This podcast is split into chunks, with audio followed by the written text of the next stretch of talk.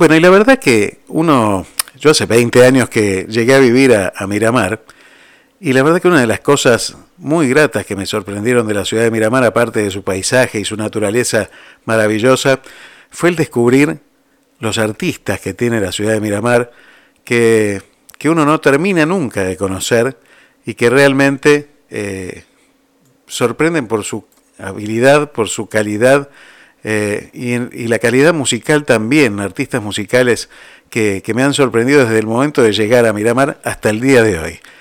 Y digo hasta el día de hoy porque uno sigue descubriendo estos artistas y uno de los últimos artistas que descubrí gracias a un amigo que se llama Alejandro Danelli fue Lito Morini.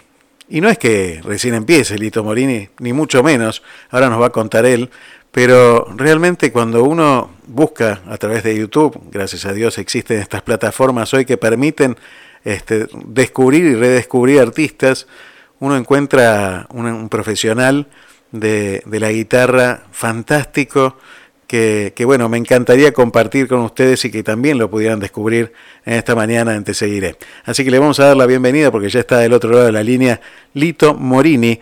Bienvenido a Te Seguiré, Lito. Buenos días, ¿cómo estás? Buenos días, Aldo. Buenos días a todos. ¿Cómo estás? Bueno, la verdad que un, placer te decía descubrirte, descubrirte aunque sea tardíamente, este, en, YouTube a través de, los videos que publicás y que podemos escuchar, ¿no? Realmente, bueno, veníamos escuchando antes de empezar la charla eh, un tema maravilloso como Michelle, eh, eh, la verdad que tocaban guitarra maravillosamente, ¿no? Pero bueno, quería que nos cuentes un poquito tu historia. Eh, sé que ahora estás en Miramar, pero que, no siempre estuviste en Miramar. Me han contado por ahí también que, bueno, vamos a ir desgranando un poquito este, tu vida. Contame cómo empezó este, esta pasión por la música. Bueno, yo creo que nació conmigo la pasión por la música. Yo, según mi mamá, canto desde muy chiquito. Yo no, no recuerdo, pero dicen que canto algo así como desde el año cantaba. Ajá. Y bueno, después este, estudié guitarra aquí, eh, yo canté, cantaba en la escuela, tengo fotos eh, la escuela primaria, que en todos los actos cantaba y tocaba el boco. Es como que yo diría, yo siempre digo, ¿no? Que la música me eligió a mí, yo no elegí la música. Entonces, este, no me quedó otra opción que ser músico, como me dijo una vez una profesora en Mar de Plata. Y bueno, estudié guitarra eh, acá en, la ciudad con, un profesor que se llamaba Castán, su apellido era Castán, hice todo, el, todo el profesorado de guitarra. Y después, bueno, eh, he tocado acá, he participado, la gente del palo me conoce mucho, pero hace unos 12 años me fui a vivir al sur y ahí es donde más desarrollé mi, mi actividad artística realmente. Estuviste en Puerto Madryn, ¿verdad? Estuviste viviendo por allá. Los últimos ocho años, primero me fui a San Martín de los Andes, donde también hice algunas cosas. Y eh, ahí tenía un trío. Tenías un trío. Sí, ahí un trío de tangos con, con un pianista y un cantante con el, los que trabajamos, empezamos enseguida a trabajar allá en el casino y en otros lugares, y alguna gira por Chile hicimos también en aquellos años. Tengo algunos videos de recuerdo todavía de, esos años. Muy lindo. Después sí, después me mudé a Chubut y a Madrid. Yo recuerdo. tuve ocho años. Yo recuerdo cuando, cuando era chico y empezaba a, Viste que en algún momento de la vida muchos tenemos esta, esta inquietud de hacer música o de, meternos en el mundo de la música. Y entonces vienen nuestros padres y nos dicen, pero está bien, te gusta la música, ¿y de qué vas a vivir? Surge eso. ¿Cómo es hacer la vida de músico? Pasaba antes, es difícil, es muy, eh, eh, es, muy complicada, es, es, un país bastante bravo para, para esto. Yo sé que en otros, no sé, en países de Europa y eso, eh, músico, aunque no sea famoso, aunque no sea masivo, por ahí vive mejor. acá es bastante difícil. Pero bueno, es una pasión. Yo he trabajado muchos años de otras cosas y, y, bueno, ahora ya que me, estoy a punto de jubilarme, me, volví a Miramar por un, bueno, un montón de factores, entre ellos pandemia, eh, mi, mi, mamá que está bastante grande y que ya no puede vivir sola, bueno, un montón de cosas, ¿no? Y eh, me voy a dedicar una vez jubilado solamente a dar clases y enfocar. Excelente, excelente. Como una ayuda y porque es lo que me gustó siempre y bueno, ahora, ahora que voy a poder, digamos, hacer solamente lo que quiero, voy a hacer música, que es lo que quiero. Me han dicho por ahí que, que también tenías un, un, primero un cuarteto y después fue un trío musical con grandes amigos también, con, con Alejandro Danelli, que ya lo nombré, pero también estaba Gonzalo Auriti Primavera y también estaba José Carucho, ¿puede ser? Sí, Sí, sí, sí. Sí, Juan José, este, he trabajado también, he acompañado a una cantante acá, que también hay alguna, alguna filmación dando vueltas. Sí, sí. Con Alejandro, el trío, que hay grabaciones también, debería recuperarlas, pero no sé dónde andan. Y sí, sí, sí, esa fue mi actividad de joven o medianamente joven, digamos, ¿no?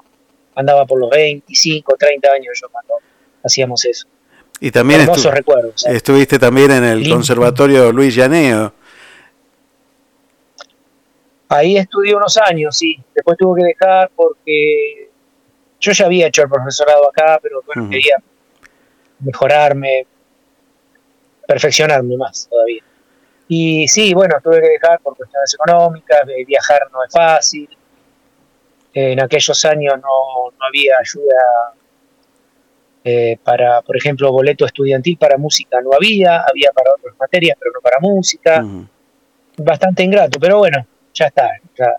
igual me sirvió los años que estudié y, los he aprovechado muchísimo.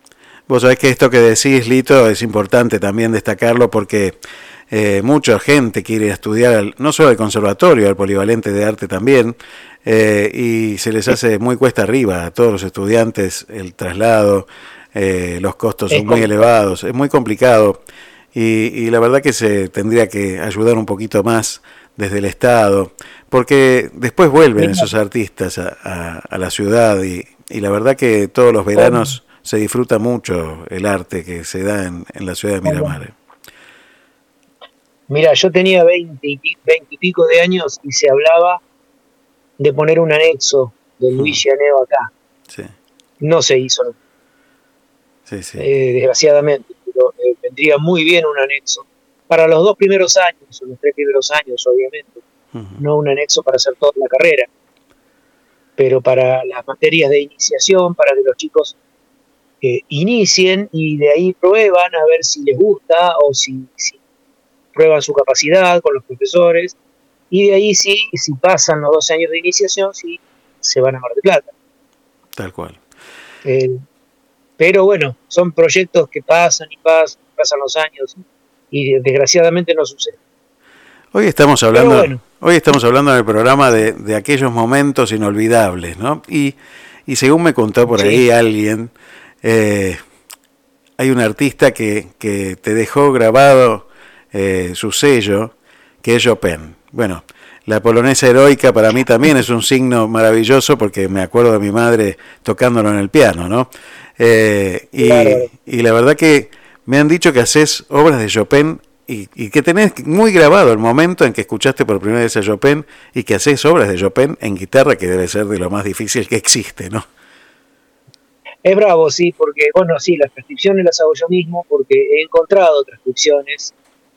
Eh, hoy por hoy eh, Google, YouTube son herramientas formidables para, mm. para esto, pero realmente no me gustaron las transcripciones que encontré, entonces las hice yo mismo de las partituras originales. Y toco dos o tres valses, los estoy preparando para el canal de YouTube, pero no es fácil, es como decir hay, hay cosas que son muy difíciles, pero hermosas, ¿no? Me gusta.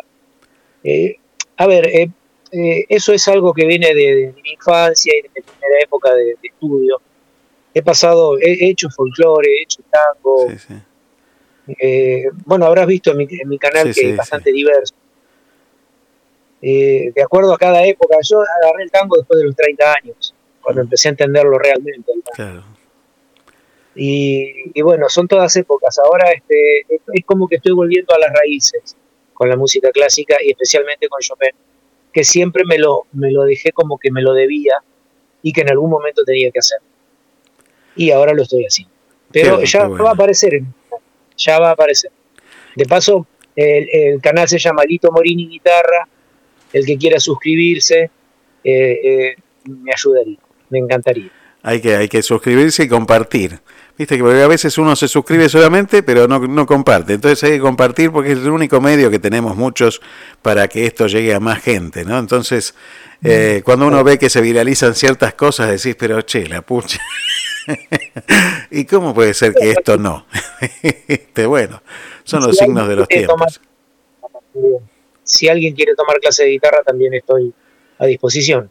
De esto, de esto te quería preguntar justamente. Sos profesor de guitarra y estás dando clases, eh, no sé si también das clases virtuales o, solamente das clases presenciales, pero... No, doy clases presenciales. Presenciales. Eh, en, mi casa o a domicilio. Preferentemente ahora más, casi todos los tengo en mi casa. Perfecto. Pero puedo dar clases a domicilio a alguien que quiera. Bueno, eh, y quería preguntarte porque cuando un maestro enseña a un alumno a leer, hay ciertas reglas que uno debe seguir. La guitarra también tiene esas, esas reglas. ¿Cuáles son las reglas de, la enseñanza de la guitarra? ¿Cuáles son los pasos para, para aprender guitarra? Mirá, hoy por hoy hay más, hay más de un método.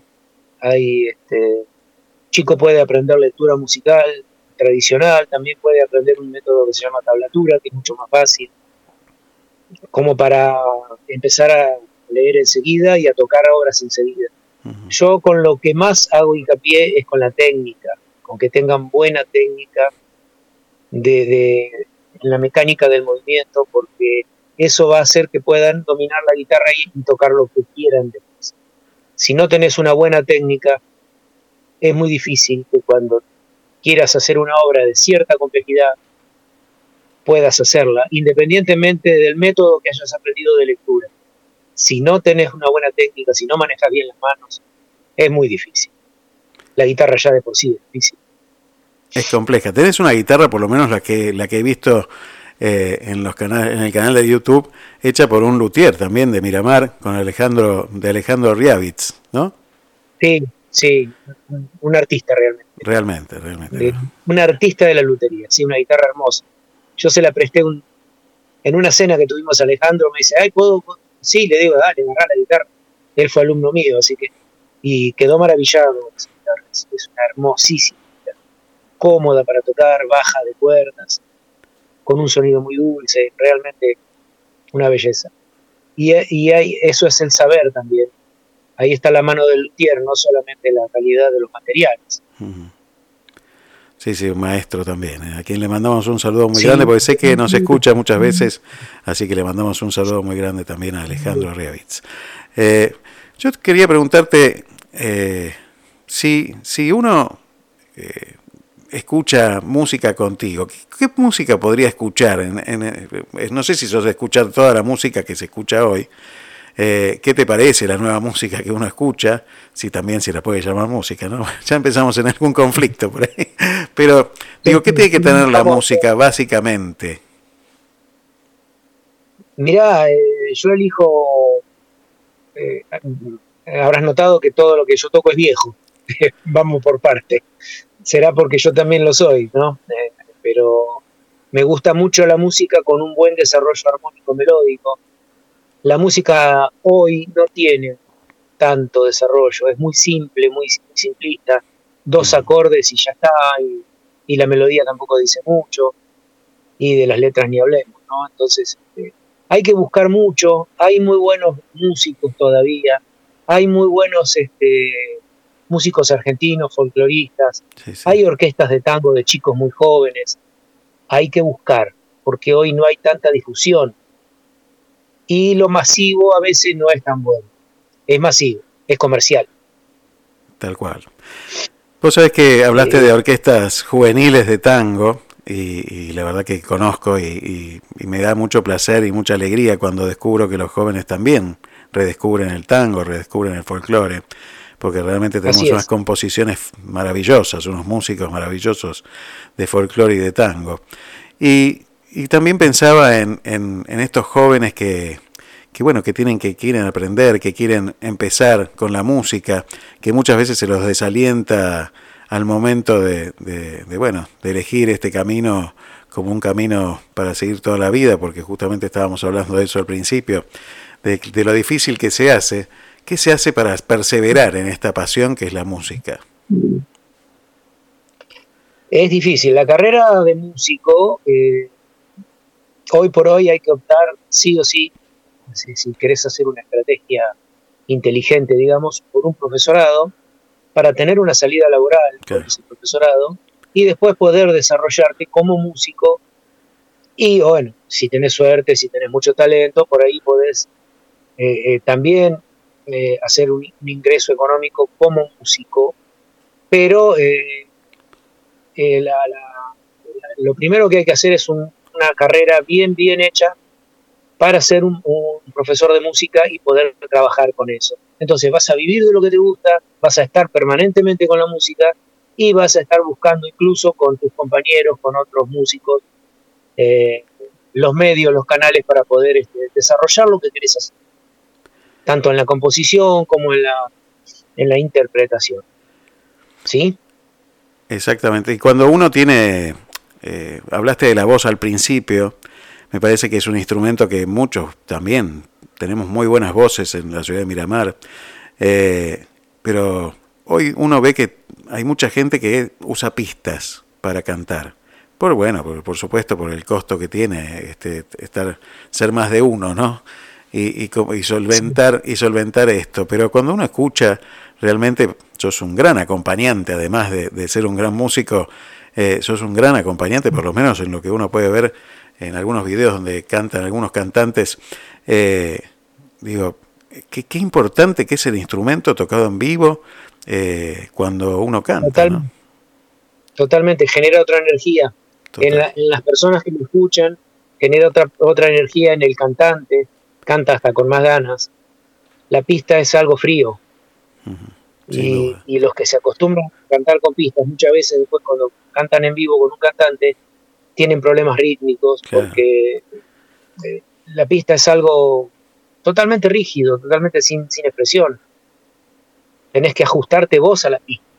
Cuando vos cantás y te sigue un músico, si vos querés estirar una frase y frasearla a tu antojo, el músico te sigue. Tal cual. la, pista no. La pista te tenés que vos cantar cuadradito, cantar como, como la pista toca y punto.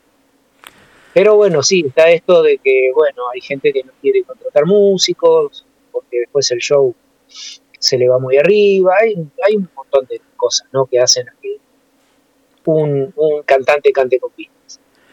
Pero bueno, lo ideal sería cantar con músicos en vivo, sería siempre el...